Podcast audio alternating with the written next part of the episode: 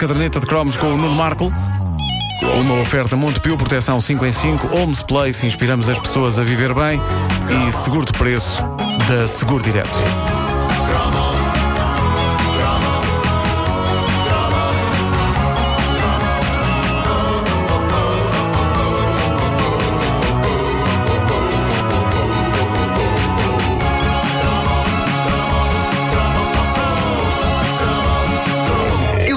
Infortúnio de perder os meus dois avós muito cedo, eu mal os conheci, por isso eu não tive outro remédio senão, na minha infância e juventude, eu estar continuamente a adotar um avô aqui, um avô ali. Desde o avô Cantigas até ao esquilo mais velho do Bunny Flappy. E o avô da Heidi não? O avô da Heidi também, Ah. obviamente que sim, o avô da Heidi também. Mas penso que um dos meus avós ainda era vivo quando o avô da Heidi apareceu na minha vida. Mas eu adotei-o na mesma. Pronto, Sim. fizeste É, bem. Antes de adotar o dois. avô, que é cabrinha. Cla- claro, claro que sim. Epá, ninguém adota uma cabra. ah, Não fales antes de tempo. Pois tens razão, tens razão. Eu por acaso gostava de adotar uma cabra, pá. Eh, Eu gostava de ter lá no Mas em que jardim. sentido isso? Isso agora soou bastante kinky. É, pá, eu estou a falar da, da. Como é que se chamava a cabra da Heidi? Era a cabra da Heidi. era Quando- Quem não gostava dela acordava vai- assim. Como é que se chamava a cabra da Heidi? Ah, maldita. Bom, ahm, lá pelo meio, neste constante desfile de avós, eu adotei este senhor. Good evening. I'm looking to see what lies ahead. The old Romans used to tell the future by cutting animals open and examining their entrails. Alfred Hitchcock foi meu avô. Eu não sei se já reparaste uma coisa, Alfred Hitchcock sempre foi um senhor de idade.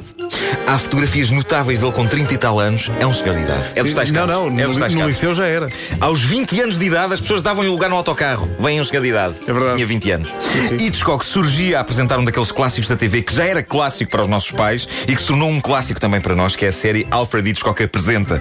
E aquilo era uma antologia de histórias de suspense, uma espécie de quinta dimensão, mas sem o lado sobrenatural. Era tudo histórias sobre a ganância e a perversão humana.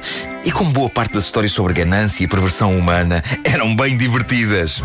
Bom, entre os clássicos que me ficaram desta série lendária, não sei se tu te lembras de algumas histórias. Adorava, adorava. Há um episódio incrível, baseado num conto do escritor Roald Dahl, em que uma senhora assassina o marido com um pernil de borrego congelado.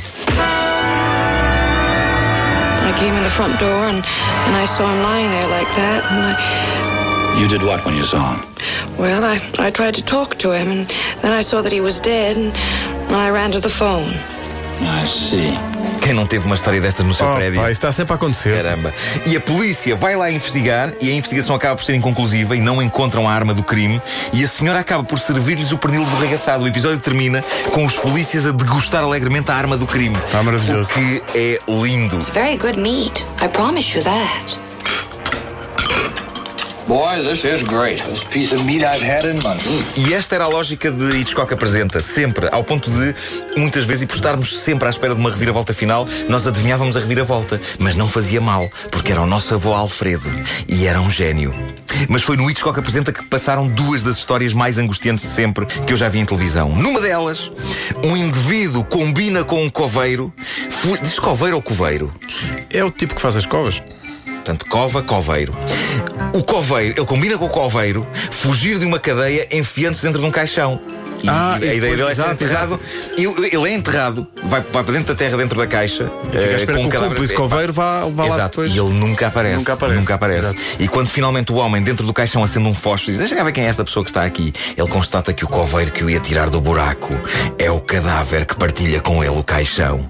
E o episódio acabava com ele a gritar debaixo da terra e Pois ninguém isso, isso cria uma situação muito chata para ele, não é? cria uma situação, uma grande maçada. É uma grande maçada. grande, grande maçada. a, pessoa, a pessoa não tem vida para isso eh, e, e não nem sequer havia Não- telemóveis não na tem altura. hipótese Na nenhuma. altura nem sequer havia telemóveis. Não tem E eu, hipótese para aí com 12 ou 13 anos a ver isto e a pensar.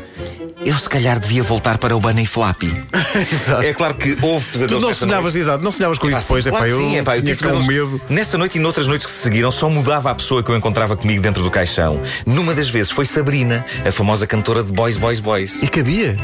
Uh, cabia, cabia, cabia, cabia, cabia a Sabrina, cabia a Carlota e cabia a Alice.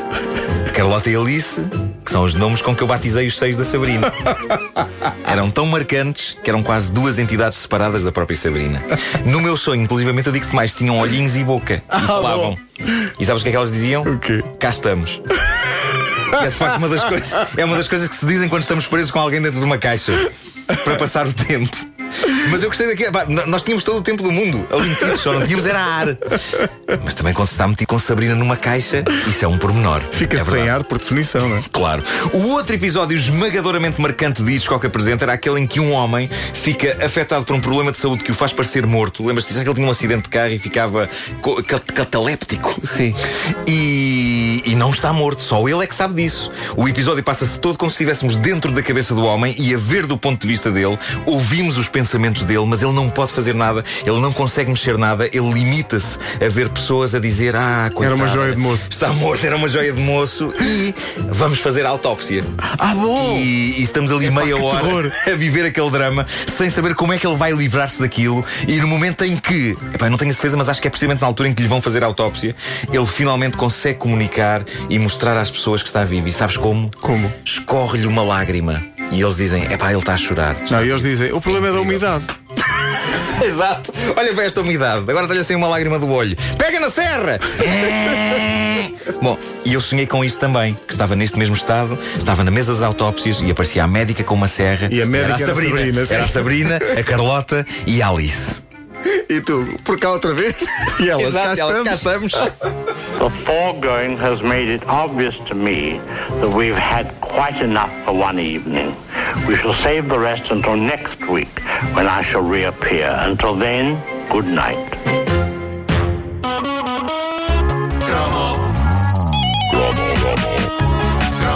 A caderneta de cromos com o Nuno Marco e o seu avô Alfredo. Uma oferta Montepio, proteção 5 em 5, Homes Place, inspiramos as pessoas a viver bem e seguro de preço da Seguro Direto.